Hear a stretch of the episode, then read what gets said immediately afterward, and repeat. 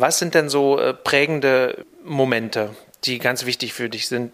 Naja, die prägenden Momente sind natürlich die, dass, äh, dass, dass, dass äh, Songs von mir in einem Studio aufgenommen werden, dass die veröffentlicht werden. Das, also das hätte ich äh, noch ein Jahr davor gar nicht denken können, dass sowas überhaupt passiert. Deshalb ist zum Beispiel der Opener, ist taufrisch, stammt eigentlich noch aus meiner Liedermacherzeit, ist dann aber der Titelsong des ersten Sternmeisen-Albums geworden. Und dann natürlich ein Soloalbum gleich so kurz danach zu machen. Also das, das war ja auch gar nicht geplant, das sollte einfach so nebenbei ein bisschen was sein. Und dann ist es aber so durch die Decke gegangen, dass Amiga auf mich zugekommen ist, also was auch noch, noch seltener war und gesagt hat, ja, da müssen wir halt ein Album machen. Also, weil das, das gab so eine EP, so ein Quartett-Single hieß es im Osten, die hat einfach so viel verkauft, da, da haben die sich selber erschrocken, weil die, diese Dinger haben sich gar nicht verkauft. Und dann haben die gesagt, ja, los, machen. Und ich meine, das erste Album, das erste Soloalbum hat dann eben 250.000 äh, verkauft in dem kleinen Land. Ne? Das, ist schon, das ist schon krass. Eins davon hatte ich, also ja. als Weihnachtsgeschenk, glaube ich, oder Geburtstagsgeschenk bekommen als kleiner Steppke.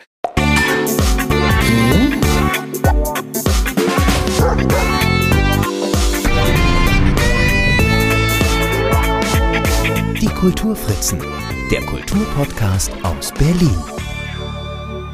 Hallo und herzlich willkommen zu meinem Berlin Kultur Podcast. Ich bin Marc Lepuna und ihr hört jetzt tatsächlich schon die 99. Folge. Und für diese Folge habe ich mir einen ganz besonderen Gast eingeladen und zwar jemanden, den ich tatsächlich schon ganz toll fand, da war ich noch ein kleiner Junge. Ich glaube, seine erste Soloplatte kam raus, da war ich neun. Und er hatte dort so eine tolle Frisur mit so äh, Strähnen, längeren Strähnen hinten und ich wollte unbedingt auch so eine Frisur haben und diese Frisur hatte ich dann auch. Aber ich hatte äh, die, die äh, Haare blondieren, das durfte ich nicht. Aber immerhin mit neun Jahren hatte ich schon so eine, eine ähm, Pop-Frisur, möchte ich mal sagen, eine ganz aktuelle aus den 80ern. Und ähm, damit ihr auch wisst, von wem ich rede, ich rede von IC. So hieß er damals. Dann hieß er Falkenberg. Jetzt heißt er IC Falkenberg. Aber eigentlich heißt er Ralf Schmidt. Und der sitzt mir jetzt gegenüber. Hallo Ralf. Moin. Ralf, wenn ich, wir steigen einfach mal direkt ein, wenn ich ähm, deine aktuelle Pressetext lese, da steht drin, ähm, dass du, du bist, hast ja gerade dein äh, Best-of-Album rausgebracht, ähm, dass du auf 50 Jahre Bühnenzeit zurückblickst. Das hatte mich dann so ein bisschen überrascht, aber vielleicht fangen wir da einfach mal an. Wann ging dann bei dir die musikalische Karriere oder die Bühnenkarriere eigentlich los? Naja, 50 Jahre deshalb, weil ich habe halt mit zehn Jahren das erste Mal äh, Geld, äh, also Geld verdient mit Singen. Äh, und zwar als einer der drei Knaben in der Zauberflöte an der Opernhalle. Das waren 35 Ost. Ich habe dann ganz kurz überlegt, ob ich meinen Eltern anbiete, dass ich ausziehe, weil für 35 Ost hast du damals locker eine Wohnung bekommen in Halle. Aber da, da war ich zehn halt. Ne? So, wir haben das dann umgesetzt in Eis und zwar allen schlecht, aber für 35 Ost äh, äh, Eis zu kaufen für die ganze Klasse, das war schon cool. Das Ding ist, äh, ich habe auch überlegt, ob man, ob man das so, weil das irritiert ja schon, ne? 50 Jahre, also da, da müsste ich ja schon ganz alt sein. Aber es ist einfach so, das war wirklich der Anfang. Das war der Anfang meiner Bühnenkarriere. Ich habe ja noch nicht mal die, die Konzerte, als ich sechs, sieben war, also als, äh, als, als kleiner Pianist, die habe ich ja noch nicht mal mitgezählt, da müsste ich ja noch weiter. Aber ich denke einfach, dass das, äh, dass das schon so stimmt. Und dann bist du, ähm, also du hast gerade schon gesagt, es war eine Opernkarriere, davor hast du auch im Chor gesungen, wenn ich das äh, richtig... Das war, das war parallel. Also ich war im Stadtsingerchor Halle, der älteste Knabenchor Deutschlands übrigens, also äh, vor äh, Germanern und Kruzianern, äh, gegründet von äh, August Hermann Franke. Das war ein Waisenhaus, die Frankische Stiftung in Halle. Und da gab es dann eben auch einen Knabenchor. Knabenchor deshalb, weil Mädchen damals nicht singen durften offiziell, so öffentlich. Und dann hast du irgendwann aber auch den Absprung von der klassischen Musik in die, ins andere Business geschafft. Wie, wie kam das und wann war das? Ja, das, das, das ging eigentlich äh, Hand in Hand, das war parallel, ist das passiert. Ich habe also meine musikalische Früherziehung habe ich durch meinen äh, acht Jahre älteren Bruder bekommen und äh, der hat halt wirklich das gute Zeug gehört. Also was weiß ich, Leonard Cohen, Bob Dylan, Frank Zappa und, und so dieses ganze diese ganzen großartigen Künstler und damit bin ich halt aufgewachsen. Also ich bin nicht mit der Musik in den 70er Jahren aufgewachsen, äh, so mit Sweet und Slate und so, das, das hat mich alles überhaupt nicht interessiert, ähm, sondern ich bin eher so mit, ich sag mal, mit gehaltvolleren äh, äh, Werken, musikalischen Werken aufgewachsen. Und, und deshalb war es dann auch logisch, dass ich, also ich fing dann auch schon mit 14, 15 an, so die, die ersten eigenen Songs zu schreiben und äh, und habe dann im Prinzip auch da schon die ersten, äh, die ersten kleinen Konzerte oder Auftritte gehabt oder, oder im Rahmen von etwas mit, mit meinen Songs. Das war mir auch immer wichtig, dass ich eigene Songs singe und spiele äh, und das hat sich dann auch später manchmal als Fluch äh, äh, entwickelt, aber manchmal, also meistens eben auch als Segen, dass, dass, dass ich da so straight bin und, und, und sage, ich, ich möchte nicht zum Beispiel die Gedanken anderer singen. Also, also die Texte, das ist das Mindeste, was man für sich selber schreiben muss, finde ich. Und dann sind aber zumindest musikalische Vorbilder sind eben die, die dein Bruder gehört hat. Und dann hast du auch wenn ich das in der Kurzbiografie, die ich äh, gefunden habe, äh, richtig gelesen habe, hast du dann auch die ersten eigenen Bands gegründet oder zumindest in Bands gesungen? Mhm. Nee, nee, also ich habe äh, äh, zuerst habe ich mir ein paar Leute gesucht und äh, da war ich dann schon der Gründer. Äh, etwas später bin ich dann in, in war ich dann bei anderen Bands mit dabei. Ich war einfach auch mit, mit 15, 16 bist du noch nicht so weit, äh, jetzt wirklich so ein Bandleader zu sein oder so. Also da hat mir einfach die Erfahrung gefehlt.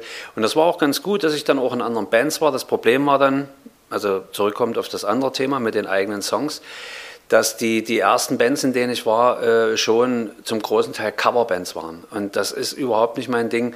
Man lernt dabei eine ganze Menge, aber es ist eben, äh, es, äh, man wird auch sehr bequem künstlerisch. Ne? Also man, man kriegt Applaus äh, für, für die Federn anderer. Das ist, äh, wenn man sich daran gewöhnt, dann, dann kommt man da auch nicht mehr raus. Und dann ist die letzte Ausfahrt das Kreuzfahrtschiff. Ne? So. Und das ist das, das war nicht der Plan. Wenn du jetzt aber so musikalisch so durchgestartet hast und eigentlich, eigentlich deine ganze Freizeit damit verbracht hast und du vorher im Chor gesungen hast oder parallel dazu im Chor, was war denn, ist denn die musikalische Ausbildung? Hast du das dann später noch studiert oder? Ich habe, ich habe äh, als kleiner Junge so mit sechs, sieben Jahren habe ich ein bisschen Klavierunterricht bekommen. Dann im Staatssingerchor hat man natürlich Stimmbildung gehabt und, und äh, es war auch Pflicht, äh, ein Instrument zu spielen. Äh, und das war dann auch wieder Klavier.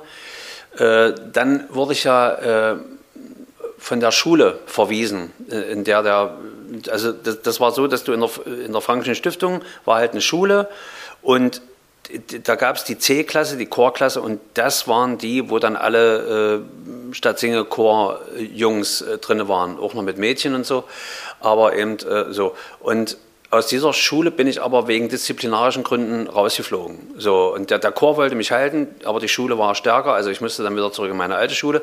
Und dann war auch Schluss mit, mit Klavierunterricht und so. Dann habe ich ausgesetzt und dann habe ich etwas später noch mal ein Jahr am Konservatorium in Halle noch mal ein Jahr Gesang und ein Jahr Klavier und ein Jahr Posaune gemacht und habe dann da abgeschlossen und dann war Schluss.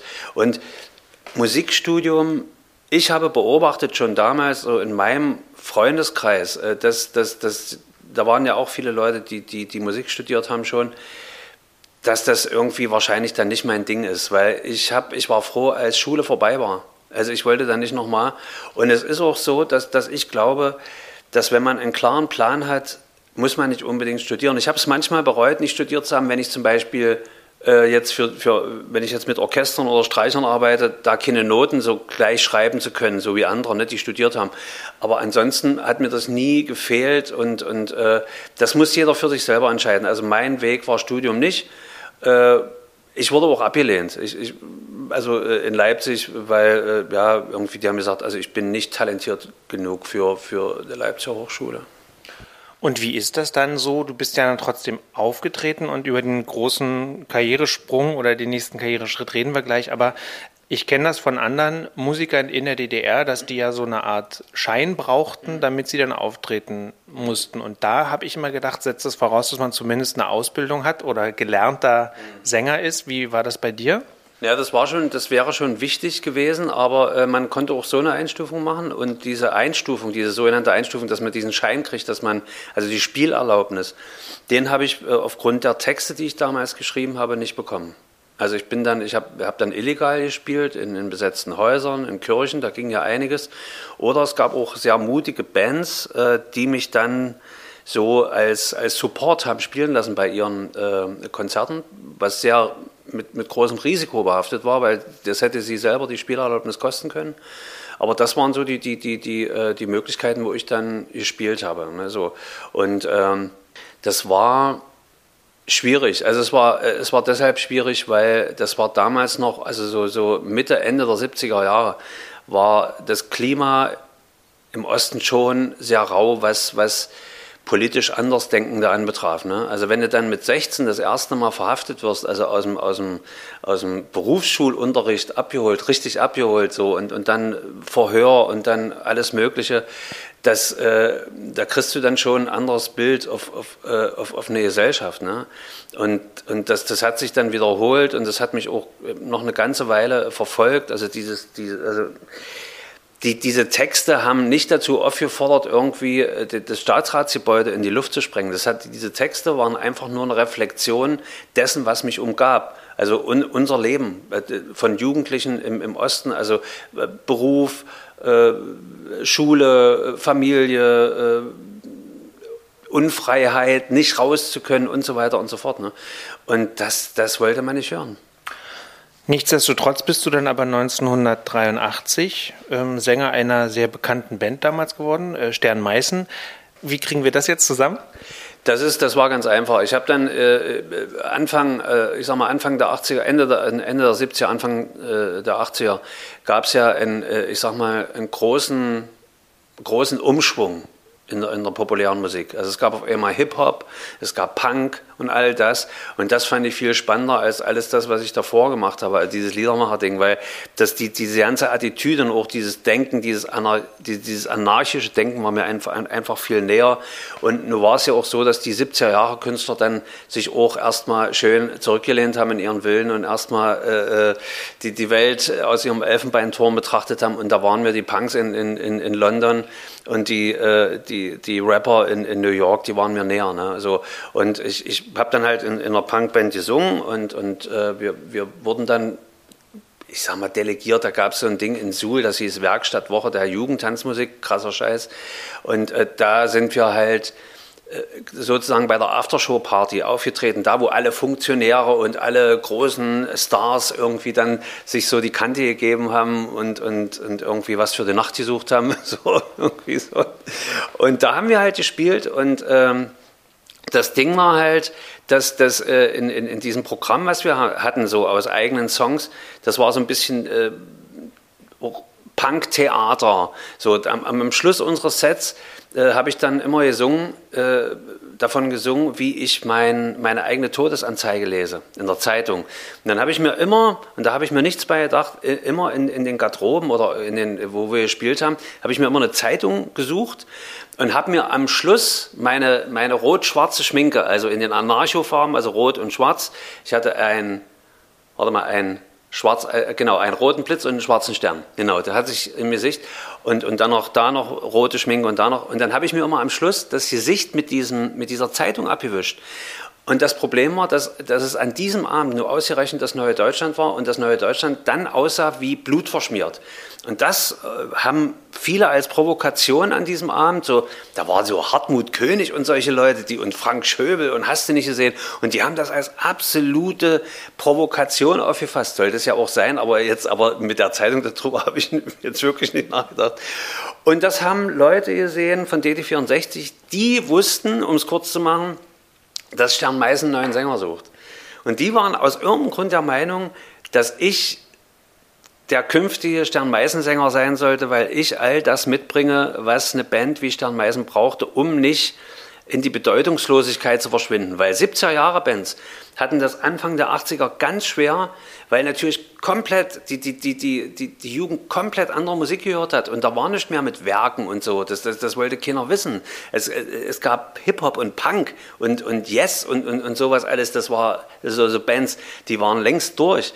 Und äh, Stern war halt so clever, die haben dann also in, von, von sich aus schon äh, dann sich hingesetzt und haben gesagt, okay, es werden immer weniger Leute, die zu unseren Konzerten kommen lass uns mal andere Musik machen. Vielleicht hilft das ja, ne? So, ja, also ein ganz logisches Ding. Und dann haben die angefangen, andere Songs zu schreiben in anderen Stilistiken. Und das hat zu dem Sänger damals, den, den sie hatten, einfach nicht mehr gepasst. Und deshalb haben die wirklich ein richtiges Casting gemacht. Das waren über 30 Leute, die da bei denen im Studio angetreten sind.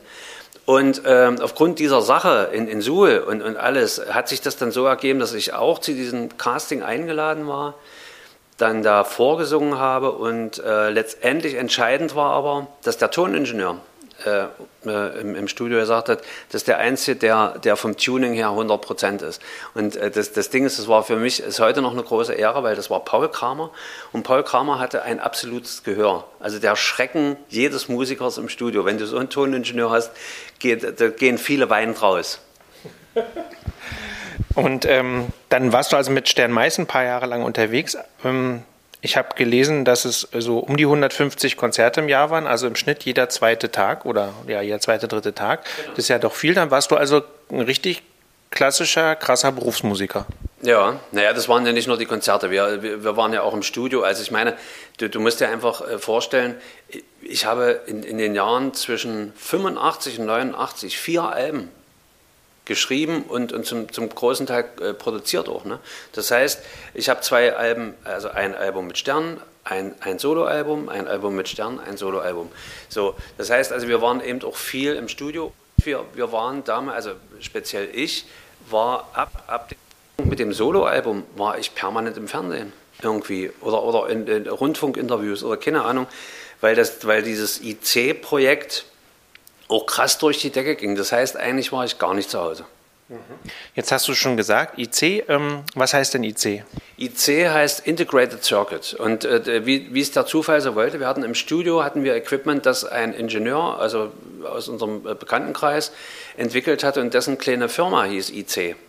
Und da habe ich den gefragt, was heißt ein IC? Dann hat er mir das gesagt, dann habe ich gesagt, da passt das doch super zu meinem, zu meinem Solo-Projekt, weil mein Solo-Projekt sollte ausschließlich mit elektronischen Instrumenten passieren, also mit Drumcomputern, mit Sequencern, mit, mit äh, Computern und, und so. Und da habe ich gesagt, das passt. Dann, dann so, am Anfang sollte das, das Ganze heißen, weil das war also auch die Zeit noch, die, die letzten Ausläufer, Neue Deutsche Welle. Am Anfang sollte das heißen Ralf IC weißt du, anstatt Ralf Schmidt. Aber das war so doof, das da wir, es gab, es gab sogar Aufkleber schon, aber dann habe ich das gelesen und habe wieder, nee, das kannst du nicht machen. Und dann habe ich gesagt, komm, Reduktion aufs Wesentliche, IC, wir nennen das IC, fertig.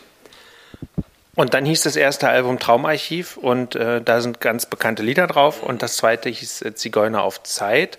Da sind auch ganz viele bekannte Lieder drauf, ähm, die du auch wahrscheinlich bis heute noch spielst und immer gerne spielst? Oder gab es zwischendurch eine Phase, wo du gesagt hast, jetzt ist mal Schluss mit IC? Weil das kennt man ja von vielen, die so durch die Decke gingen, in Anführungszeichen, dass die dann erstmal Abstand brauchten von dem alten Kram, der sie so bekannt gemacht hat. Ja, das ist komisch. Also es, es, ging also offensichtlich nur nicht, geht nicht nur mir so, was das anbetrifft. Man will dann irgendwann, wenn man so festgemacht wird, auf, so festgetackert wird auf, auf so seine, seine frühen Hits, ne, will man aber als Künstler auch ernst genommen werden mit dem, was man dann in, in dem Moment auch macht. Ne? Und, und das war bei mir auch so. Und ich habe dann wirklich ein, also über ein Jahrzehnt äh, nichts gespielt, was vor 89 entstanden ist. Und ich habe denen gesagt, nee, da muss ich jetzt durch. Ich möchte im Publikum auch, das offen ist für das, was ich momentan mache. Und das hat meiner Meinung nach gut, äh, gut, äh, gut geklappt. Also ich meine, ich habe heute ein Publikum, das sowohl das eine als auch das andere schätzt. Ne? Und es, sind, es, es kommen auch immer wieder Leute dazu, die, die sehr jung sind, die wissen zum Beispiel von damals gar nichts. Die schätzen halt das, was ich heute mache und werden dann automatisch, äh, äh, ich sag mal, konfrontiert mit dem, was mal war und auch mit der Historie. Also die, die kennen das gar nicht. Und das ist, das ist äh, das Beste, was einem passieren kann. Weil ich habe mir auch gedacht, so als, als da, ich habe da so Mitte, Mitte der 90er habe ich dann meine Industriedeals auch gecancelt und habe gesagt, ich will das nicht mehr. Also ich will diese Abhängigkeit von der Musikindustrie nicht mehr, weil letztendlich ist das auch nur Zensur, so wie im Osten ideologische Zensur, war es im Westen halt äh, kommerzielle Zensur. Und ich habe gedacht, will ich nicht, eigenes Label und so weiter. Und ab 2000 habe ich mir dann auch Gedanken gemacht. Ich meine, da war ich, wie alt war ich denn da? 40? Nee, doch 40. 40, so. Und da habe ich mir so gedacht, wie ist denn das jetzt eigentlich? Man wird ja auch älter, wa? So, wie ist denn das dann? Und dann habe ich mir, dann habe ich, ich, ich glaube, ich glaube, das war so irgendein, äh, ich habe im Fernsehen irgendein Konzert mit den, mit den Stones gesehen. Ne? Und da dachte ich so, Mick Jagger, Mick Jagger war damals auch schon steinalt und, und, und ich habe gesagt, warum tut der so, als ob der 20 ist? Das ist peinlich. Also es kann sein, dass Leute das mögen, aber ich fand das, ich fand das schade, ich fand das tragisch eigentlich. Ne? Und habe gedacht, warum muss man das machen? Weil man denkt, dass die Leute das von einem erwarten? Das kann doch nicht sein. Man muss doch irgendwie in Würde altern können, um, um mal dieses pathetische Dings zu benutzen. So. Und, das, äh, und, und andererseits gibt es Künstler, die machen das ja. Durchaus. Ne? Und ich habe gesagt, also das muss mein Weg sein. Und habe mir dann sehr schnell auch Gedanken gemacht, äh, wie, wie, wie ich das äh, für mich, ich sage mal, auch garantieren kann, dass das passiert. Dass ich, dass ich nicht irgendwie mit 60 irgendwo auf einer Bühne stehe, Songs äh, von, von 1900, äh, äh, 80 oder 85 äh, singe und, und spiele und die so klingen wie damals und dass ich nicht irgendwie wie ein, wie ein Mitte 20-Jähriger auf der, auf der Bühne mit dem Arsch wackle. Das, das, das, das konnte nicht der Plan sein. Und, und ich glaube auch, dass deshalb diese Entwicklung seit 2000 so ganz straight, ich sag mal, so in, in die Richtung wieder zurück zum Liedermacher geht, aber natürlich heutig gesehen, weil ein Lied, ich, ich denke ja eh in solchen Genren nicht, aber ein Singer-Songwriter sind heute alle. Ob die ihre Songs selber schreiben oder nicht, weißt du, so, äh, das in, da fand ich Liedermacher ist eigentlich cool und hat, klingt auch so nach Handwerk, ne? Also mehr als so. Und dann habe ich aber so gedacht, Liedermacher kann doch aber nicht äh, äh die, so eine Einbahnstraße sein, da sitzt einer mit einer Konzertgitarre und, und, und, und singt. Das kann doch nicht, also, und, und habe mich dann auch nach und nach wirklich immer mehr von diesem, von diesem Korsett befreit, also von diesem stilistischen und habe dann einfach auch alle Einflüsse, die, die, die ich wichtig fand und wo ich gedacht habe, das passt gut zu meinen Songs, dazu genommen. Und letztendlich heute sind wir an einer Stelle, wo es, äh, wo es im Prinzip, wo alle Mittel, wo ich mir alle Mittel erlaube, äh, wenn ich ein Album produziere. Ob das elektronisches Zeug ist, ob das äh, irgendwie fette Hardcore-Gitarren sind oder ob das riesige Streicharrangements sind. Wenn es den, den, den, dem Song dient, ist mir alles recht. Äh, ich muss trotzdem noch mal, also dann reden wir gerne auch noch mal weiter über deine Musik, aber noch mal einmal ganz kurz äh, in die Historie zurück, damit wir einfach diese Namenswechsel mit vollziehen. Äh, das dritte Album, was glaube ich 91 erschien, also nach der Wende, mhm. hieß dann äh, IC Falkenberg. Richtig. Also da kam dann der Zwischendurchname, kam dann sozusagen, wo kommt der her? Der kam daher, dass mein damaliges Management, das war also mein erstes West, äh, also die, mein Westmanagement und meine erste Albumveröffentlichung äh, im Gesamtdeutsch. Äh, das Management war das Management von Grönemeyer und Westernhagen zum Beispiel. Ne? So. Und ich weiß noch wie heute, wir saßen in Köln, da saßen die und bei irgendeinem Italiener und dann haben die gesagt, pass auf, aber eins geht hier am Westen nicht, du kannst nicht IC heißen. Deine Songs sind viel zu emotional und so, das ist viel, das, ist, das funktioniert nicht. Also du musst ja den Leuten irgendwie auch signalisieren, dass das dass da ein Mensch dahinter steckt mit, mit großen Emotionen und mit viel Pathos und so. Und dann haben wir wirklich den ganzen Abend überlegt und dann habe ich irgendwann gesagt, naja, was haltet ihr von, von Falkenberg? Und das haben die, ja, wie, wie kommst du jetzt darauf? Na, ich habe gesagt, naja, meine, meine Mutter hieß Falkenberg. Also mein Vater hat leider darauf bestanden, Schmidt, äh, dass die Familie Schmidt heißt. Ich weiß bis heute nicht warum. Aber das wäre doch eine Möglichkeit. Dann haben die gesagt, Falkenberg ist gut, das ist wie Westernhagen, wie Grönemeyer, das ist so, das ist ein, ein, ein, ein großer Name so und, und das ist gut. Und, und so kam es dann zu Falkenberg. Und jetzt heißt du IC Falkenberg. Ja. Also jetzt ist es im Grunde Best of Both Worlds, wenn man so möchte. Ähm, und zwar genau jetzt nach 50 Jahren Bühnenzeit, beziehungsweise ähm, ja, etwas äh, über 30 Jahre nach dem ersten Soloalbum, beziehungsweise, wenn man so will, eben jetzt zum großen Best-of-Album, wo du ja die Lieder nicht eben äh, einfach nochmal auf eine Platte gezogen hast, sondern du hast dir ja jeden einzelnen Song nochmal vorgenommen. Wie hast du denn äh, die Auswahl getroffen, äh, welche Lieder auf dieses Best-of-Album raufkommen? Das war, also ich habe am Anfang irgendwie keinen so richtigen Plan gehabt, außer dass ich kein normales Best-of machen möchte. Das war von Anfang an klar. Ich habe, äh, wie, was die Auswahlkriterien sein sollten, war mir gar nicht so klar, bis ich mir dann gedacht habe, im Prinzip ist es doch ganz einfach. Du nimmst von jedem deiner 17 äh, Studioalben, nimmst du den Song, der für das Album oder für den Moment der Entstehung des Albums oder für die Zeit für dich am wichtigsten waren, am prägendsten waren oder, oder äh, am nachhaltigsten waren oder wie auch immer. Und das habe ich dann gemacht und das war teilweise echt schwer. Also, weil es gibt einfach Alben, eigentlich bei allen Alben gibt es mindestens noch zwei, drei, die auch wichtig waren. Und diese Auswahl dann zu treffen und äh, zu sagen, das muss ja auch irgendwie dann doch auch ein bisschen zusammenpassen, so 17 Songs ne, in so einem Albumkonzept. Und das war, das war echt, äh, also das war schwere, schwere Denkarbeit und, und auch emotional nicht so einfach, weil man trennt sich natürlich ungern von Sachen, die einem wichtig sind. Ne? So, es gab auch andere Songs von, äh, auf, auf dem jeweiligen Album, wo ich gesagt habe, ah, das wäre eigentlich auch wichtig gewesen, aber dann würdest du das Konzept nicht durchziehen. Und ich habe mich dann schweren Herzens dann äh, äh eben entschieden äh, für diese 17 Songs, habe die neu arrangiert, neu produziert, die sind teilweise transponiert und, und völlig nochmal durch, durch die Mangel gedreht. Manchmal sind noch Modifikationen drin in der Harmonik. Äh, was ich nicht geändert habe, sind die Texte. Was ich teilweise auch äh, sehr oft geändert habe, ist die Melodik.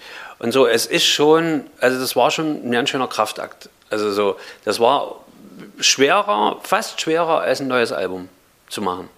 Wenn, ähm, wenn man jetzt, oder wenn vielleicht auch Leute zuhören, die dich nicht kennen und deine Musik nicht kennen, wenn man jetzt mal so ein, die, das Themenspektrum abgreifen wollen würde, was dich so beschäftigt in deinen Liedern, wie würdest du versuchen, das so auf so eine Essenz zu bringen oder geht das gar nicht? Na doch, das geht schon. Also, äh, also die, die Sachen, die mir immer wichtig waren. Ich habe zum Beispiel äh, festgestellt, ne, als das losging mit, mit Ukraine und, und Russland, ne, war ich zu vielen Benefizkonzerten gebeten und so. Und äh, das war überhaupt kein Problem, weil es gibt fast auf jedem, also nee, eigentlich auf jedem Album, gibt es ein Lied gegen den Krieg. Von Anfang an. Das war von Anfang an so. Und ähm, ich glaube, es geht immer um Gerechtigkeit. Ob ich jetzt ein, äh, ein Lied zum, zum Beispiel im, im, im Zuge von dem Gedanken hier in Berlin äh, Volovia zu enteignen, ne? so Gentrifizierung und so. Ne? Ich bin ja, war ja über 30 Jahre habe ich ja in Berlin gelebt, das ist mir alles nicht fremd und so. Oder ob es Frauenrechte sind, ob es, ob es die Rechte äh, von Schwulen und Lesben sind, ob es, das ist, für mich ist eine rechte Welt nur dann gerecht, wenn alle gleich behandelt werden. Sobald es irgendwie, sobald irgendjemand, äh, ich sag mal, äh, anders behandelt wird, nur weil er vielleicht eine andere sexuelle Ausrichtung hat oder weil er irgendwie, äh, ich sag mal, behindert ist oder, oder irgendwas, äh, stimmt, stimmt für mich in dieser Gesellschaft was nicht, dann ist es keine gute Gesellschaft. Die Ausgrenzung von Minderheiten ist immer ein Zeichen dafür, dass die Gesellschaft krank ist. Und ich bin einfach auch so aufgewachsen. Ich bin, ich meine, ich bin ein Theaterkind. Also ich, wir haben zum Beispiel, das war ja so eine, so eine, kleine Fluchtburg im Osten. Natürlich hatte ich, hatte ich mit, mit 10, 11, 12 Jahren dann auch mit, mit dann war halt der, der Tenor war halt schwul. Ja, gut, aber das war völlig normal.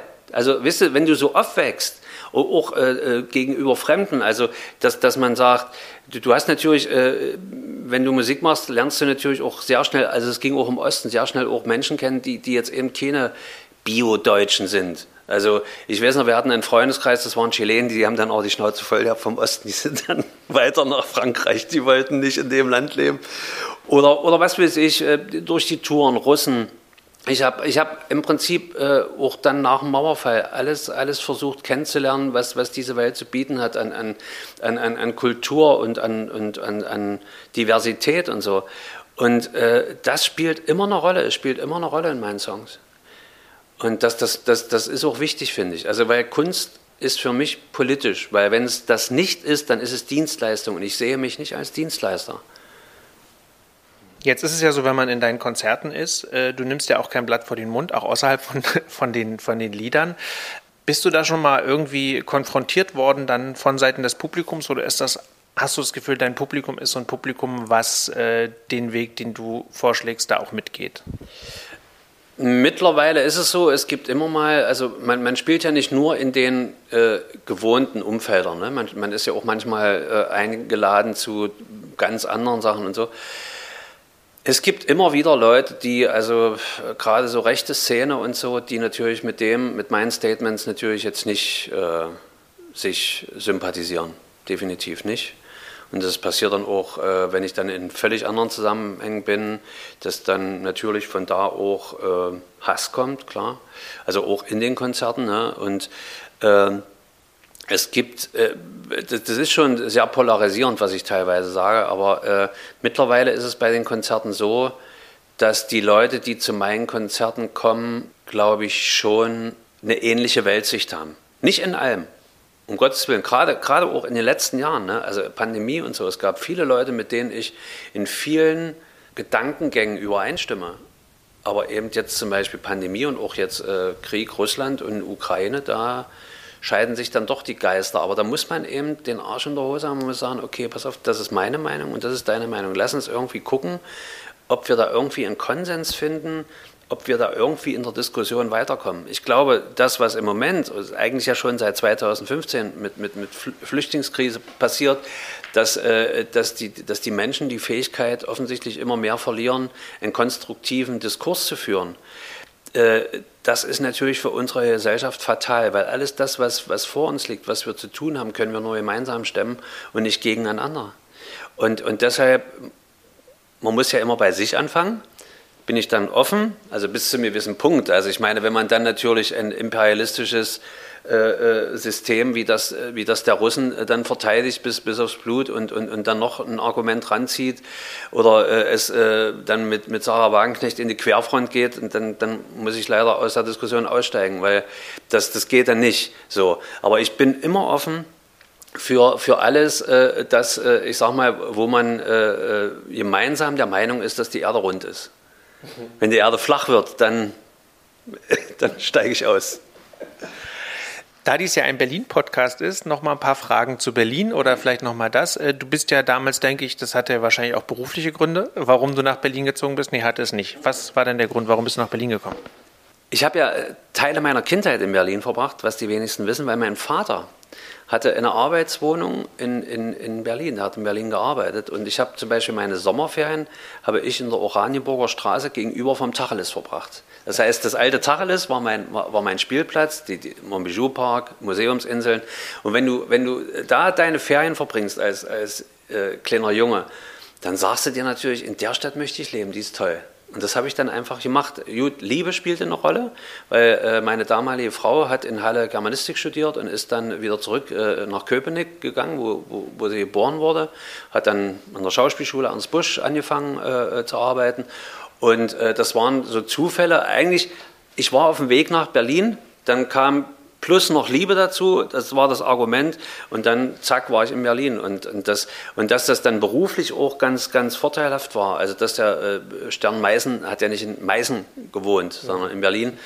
Äh, das, das, das kam dann noch dazu. Also, das war dann so ein Bonus noch eher. Aber ich, sowieso in, ich war sowieso schon in Berlin zu dem Zeitpunkt. Bevor wir darüber reden, warum du dann weggegangen bist, was sind denn so deine äh, Lieblingsorte hier in der Stadt? Naja, ich bin ja, ich bin ja mein erster Kiez, also, also ich sag mal, abgesehen davon, Oranienburger Straße und, und Zentrum, Zentrum, Zentral und so, äh, war ja mein erster richtiger Kiez als Erwachsener, war ja Köpenick. Ne? Und Köpenick ist für mich äh, einer der schönsten Stadtteile in, in, in Berlin. Äh, Wasser und Wald, also besser geht's nicht. Und du hast äh, kleine, überschaubare Infrastrukturen. Äh, und ja, so. Aber ansonsten ist natürlich, äh, ich bin oft von Köpenick doch in Prenzlauer Berg gefahren, um zu frühstücken, weil ich einfach dieses, dieses äh, urbane Ding, das ist meins, das brauche ich. Und, und deshalb bin ich, selbst wenn ich jetzt auch nicht mehr in Berlin wohne, ich bin so oft es geht in Berlin und, und ich genieße das schon. Natürlich ist das, was mit Berlin passiert ist, ne, keine gute Entwicklung. Also ich meine, es war vorauszusehen, dass, dass auch diese Stadt gentrifiziert wird, so wie London und New York und, und alle anderen. Aber ähm, es nimmt ja irgendwie leider kein Ende. So, also man, man, man kommt, also die, die, die Gentrifizierung stoppt nicht wie in anderen Städten, so dass, dass man erwacht und sagt, alles klar, wir haben ja viele Fehler gemacht, lass uns nicht noch mehr Fehler machen. So. Und, äh, aber ansonsten ist es natürlich so, ich meine, kulturell ist Berlin natürlich nach wie vor die spannendste Stadt für mich. Äh, äh, und es ist einfach auch, wenn man hier so lange gelebt hat, wenn ich hier reinfahre nach Berlin, ist es jedes Mal, auch wenn ich hier nicht mehr wohne, trotzdem wie nach Hause kommen. Es ist, das wird sich auch nie ändern. Weil es sind ja so viele, so viele Momente in meinem Leben, die ganz wichtig waren, sind hier passiert. Ne?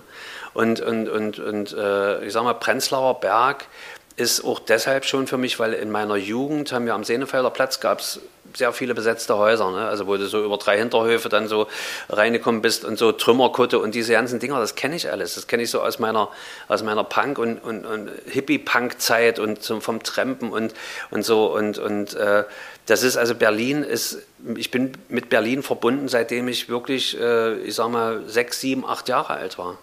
Und das wird auch nie rausgehen. Also es wird, mein Herz schlägt immer für Berlin, auch wenn, auch wenn äh, mein, mein Wohnort im Moment ein anderer ist. Und was war dann der Grund zu gehen? Der Grund zu gehen war der, dass ich mich einfach auch in den Strukturen, die ich mir auch teilweise selber geschaffen habe, nicht mehr, nicht, ich habe mich da nicht mehr wohlgefühlt. Ich habe auch den Eindruck gehabt, dass es mich krank macht. Äh, ich, das, ich hatte ja dann auch äh, kurz bevor ich weg bin schwere depressive Episoden und so. Und die Stadt hat sich einfach, äh, ist einfach zu etwas mutiert, was sie in den 80ern und vor allen Dingen in den 90er Jahren einfach nicht war. Also das, was wir alle geschätzt haben an Berlin in den 90er Jahren, also dieses freie, ich meine, wir haben damals zum Theatertreffen, haben wir einfach in irgendeinem alten Eiskeller, wo früher Bier gelagert wurde, haben wir eine Inszenierung gemacht, das war überhaupt kein Problem, das kannst du heute nicht mehr machen. Das geht nicht mehr. Also Berlin hat viel auch Freiheit eingebüßt. Ne? Und viele, viele Refugien, die, die, früher, die früher spannend und interessant waren, sind, sind halt dem Geld zum Opfer gefallen. Das heißt, das, sind Parkhäuser oder, oder Blocks mit Eigentumswohnungen, keine Ahnung. Und das ist so, und dieses Klima, was dadurch natürlich in so einer Stadt entsteht, ich habe das irgendwie nicht mehr verarbeiten können, ehrlich gesagt. Und und äh, ich sag mal, Halle hat halt den Vorteil, Halle ist äh, um die Ecke von Leipzig. Leipzig ist, Leipzig ist das, die Hauptstadt der Berlin enttäuschten, wie wir ja alle wissen, so, was natürlich auch nicht bringt, weil Leipzig, Leipzig ist es auch nichts anderes. Aber, aber ich sag mal so, auch die Nähe zu Berlin ist ja nach wie vor, du fährst eine anderthalbe Stunde, wenn du, wenn du jetzt äh, riskierst, dass die Polizei irgendwie dir dann schreibt. Das, das geht schon. Aber ich, ich glaube auch, dass, dass es, ich glaube, viel wichtiger war, die Suche nach Veränderung. Ich glaube gar nicht, dass es nur Berlin war. Ich glaube auch, dass es viel mit mir zu tun hatte, weil das ist wie in einer Beziehung, du nimmst dich immer mit. Also wenn, wisst ihr so, und äh, ich glaube auch, dass es, ich, ich, mir war bewusst, ich muss jetzt einfach so richtig krass was ändern. So, dass es mir auch wieder gut geht. Mhm. So, und ich, das hat ja, auch, äh, hat ja auch geklappt. Also insofern. Aber wie gesagt, Berlin ist immer tief in, in, meinem Herzen. Das ist einfach so. Nee, das sage ich nicht nur, weil wir jetzt hier irgendwie in Berlin aufnehmen, das würde ich überall anders auch sagen. Dann kommen wir zum Schluss nochmal auf dein aktuelles Album zu sprechen, das Best-of-Album. Es heißt Staub. Was hat das denn zu bedeuten? Ja, da gab es auch viele Irritationen. Also gut meinende Musikjournalisten waren ja der Meinung, ja, das ist doch gar nicht verstaubt, wir wissen gar nicht, was er hat. Es ist ja der Staub gemeint äh, der wir waren und zu dem wir wieder werden. Also, ne, so, und das ist ja, der Titelsong ist ja quasi mein musikalisches Testament, wo ich äh, aufgeschrieben habe, was, wenn ich mal nicht mehr bin, was natürlich sehr lange dauern wird, noch ehe das passiert, aber was ich dann will und was ich nicht will.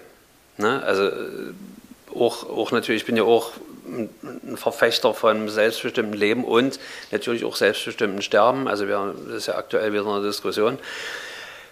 Das Ding ist, ich habe mir zum Beispiel irgendwann gedacht, äh, als ich beobachtet habe, was bei anderen Kollegen mit den Liedern passiert, wenn die nicht mehr da sind, ne? und wer auf einmal alles ihr Freund war, so, habe ich mir gedacht, nee, warte mal, dem, dem, mit dem Gedanken kann ich nicht noch 100 Jahre leben, weil so, also so lange lebe ich noch. Ne? So. Ich wäre der erste 160-Jährige. Sehr gut. So. Und habe ich mir gedacht, so lange kannst du mit diesem Gedanken nicht leben, dass irgendwelche Trittbrettfahrer und uninspirierten äh, Leute sich dein, deiner Sachen bedienen, um dann noch so ein bisschen Fame und ein bisschen Kleingeld irgendwie an der Ecke zu erhaschen. So. Und habe mir hab da alles das aufgeschrieben, was ich, was ich nicht will und was ich will. Also im Prinzip eigentlich ein komplettes Testament. Wenn, wenn man das alles macht, dann äh, bin ich glücklich. Und ich habe halt die naive Idee gehabt, dass wenn ich das bei den Konzerten immer spiele, dass die Leute das dann auch irgendwann verinnerlichen. Und dass, wenn ich nicht mehr da sein sollte, dass dann irgendeiner aufsteht und sagt, du darfst die Lieder von I.C. Falkenberg nicht singen, weil du warst definitiv nicht sein Freund. Jetzt ist es aber so, dass einer deiner bekanntesten Songs, Dein Herz, ja durchaus jetzt äh, recht erfolgreich gecovert wurde vor kurzem aus ganz ungewöhnlicher Ecke. Ja, so ungewöhnlich ist es nicht. Also Inka hat, Inka hat für mir den Zuschlag bekommen, das, äh, das Lied covern zu dürfen, weil wir seit 85 befreundet bin, sind. Also wir, das ist wirklich eine der wenigen Kollegenfreundschaften in meinem Leben. Und äh, das ist ja, man, man, darf sich jetzt nicht vorstellen, dass wir uns jeden Tag zum Kaffee trinken treffen, sondern es ist einfach so, wir erkundigen uns immer, wie es dem anderen geht, in regelmäßigen Abständen, nehmen Anteil und, und, und so weiter und so fort. Das ist für mich eine Freundschaft. Man muss sich nicht unbedingt jeden Monat sehen oder so, sondern man muss einfach dranbleiben und immer offen und ehrlich bleiben. Und das war bei uns so. Und wir haben, uns verbindet ja auch eine prägende Zeit, ne? das darf man nicht vergessen. Also wir beide waren quasi die naja, eigentlich die, die einzigen Popstars, die der Osten jemals hatte. Sowas gab es davor nicht und logischerweise, weil es den Osten nicht mehr gab, dann auch nicht mehr. Genau, also für alle, die das nicht mitbekommen haben, wir reden von Inka Bause, die genau. man jetzt ja auch aus dem Fernsehen kennt, ja. aus diversen, als, als Moderatorin diverser äh, Fernsehshows. Mm, und dann war das noch so, dass dieser Song ja auch noch eine ganz besondere Rolle spielte in einer Hit- Parade, in einer Best-of-Hit-Parade. Ich habe es jetzt leider mir nicht nochmal aufgeschrieben, aber vielleicht kannst du das nochmal kurz sagen. Ja, 2019, also zu 30 Jahren Mauerfall, äh, hat, äh, haben alle möglichen Sender irgendwas gemacht und MDR Jump, das ist der, der Jugendsender vom, vom MDR in, in, in Sachsen, der, also Sachsen, Sachsen-Anhalt, Thüringen, ne, so, äh, der hat eine Umfrage gemacht bei, bei seinen Hörern, welchen Song die Hörer mit dem Mauer, mit der Mauerfallzeit am meisten verbinden emotional. Dann haben 50 Songs zur Auswahl gegeben, also internationale, deutschsprachige, Ost, West, keine Ahnung. Und mit großem Abstand hat dann eben äh, Dein Herz wirklich dieses Voting, woran wirklich viele tausend Leute teilgenommen haben, äh, hat, äh, hat dieses Voting eben wunderbarerweise gewonnen. Und das war natürlich nochmal eine, eine große Ehre, weil Dein Herz war ja auch mein Türöffner im Westen. Also das ist schon ein wichtiges Lied. Ne? So. Und das hat mich, das hat mich schon sehr, sehr verwundert, erstens, aber zweitens sehr gefreut. Ja. Also weil man doch tatsächlich dann denkt, da müsste doch jetzt Westernhaken kommen oder ja, es ja. müsste Scorpions kommen. Ja, die beiden, die beiden Moderatoren, die dann die, die, die zugehörige Fernsehsendung auch äh, moderiert haben, äh, die haben halt eine Westbiografie und für die war eigentlich klar, dass Scorpions mit Wind of Change, also der Song ist ja nach dem Mauerfall entstanden, wie wir ja alle wissen, und hat mit dem Mauerfall eigentlich überhaupt nichts zu tun, aber egal. So, und ähm, für die war das klar, dass das Wind of Change dieses Voting gewinnt. Aber war nicht, also überhaupt nicht. Und da habe ich dann so zum Trost zu denen gesagt, weil die waren dann auch ein bisschen geknickt, also hatte ich jedenfalls den Eindruck, habe ich dann gesagt, naja, weißt du, ich spiele in Leipzig, weil wir haben diese äh, Aufzeichnung in Leipzig, äh, die Scorpions nicht. Und vielleicht ist das der Grund, warum ich dieses Voting hier so mit großem Abstand gewonnen habe. Kann ja sein. Also ein kleiner äh, Lokalvorteil vielleicht ja, sogar auch noch. Ja, du, ähm, dann vielen Dank für das, für das Gespräch. Ich wünsche dir für die nächsten also zumindest für die nächsten 50 Bühnenjahre und dann für die nächsten 100 Lebensjahre. Du hast ja äh, noch viel vor. Ähm, auf jeden Fall alles Gute und dass du so produktiv bleibst wie bisher. Wenn man nämlich mal so überlegt, also 17 Studioalben sagst du, das ist ja dann doch im Schnitt alle zwei Jahre ein neues Album.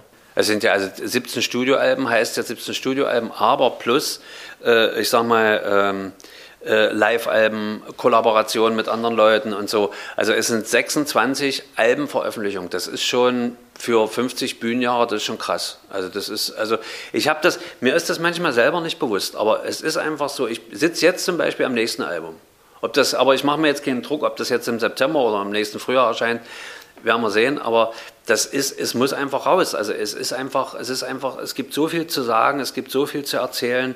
Äh, ähm, ich sitze gerade von der Idee her an einem Song äh, über dieses Attentat auf die Synagoge in Halle. Ne, das, das, äh, und äh, was ich wichtig finde, dass ein paar Jahre später äh, auch äh, man die Leute daran erinnert, dass das war, weil es ist ja eigentlich schon wieder vergessen.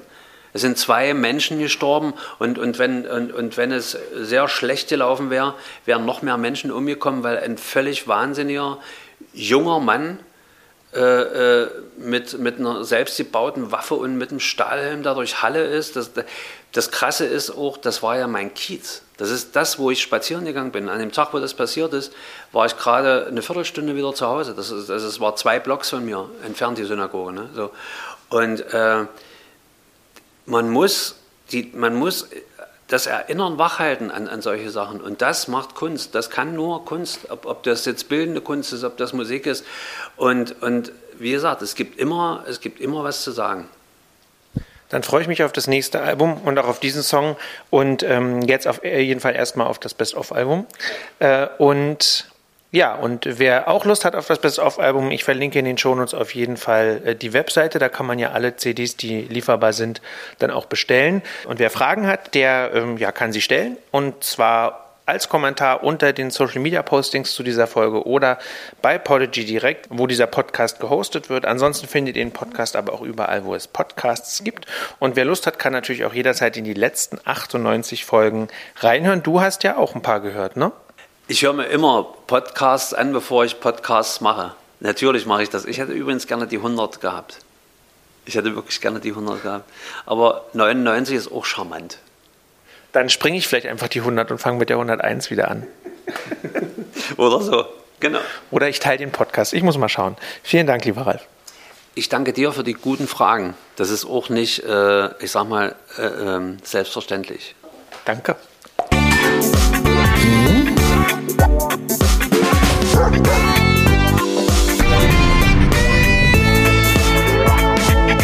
Die Kulturfritzen, der Kulturpodcast aus Berlin.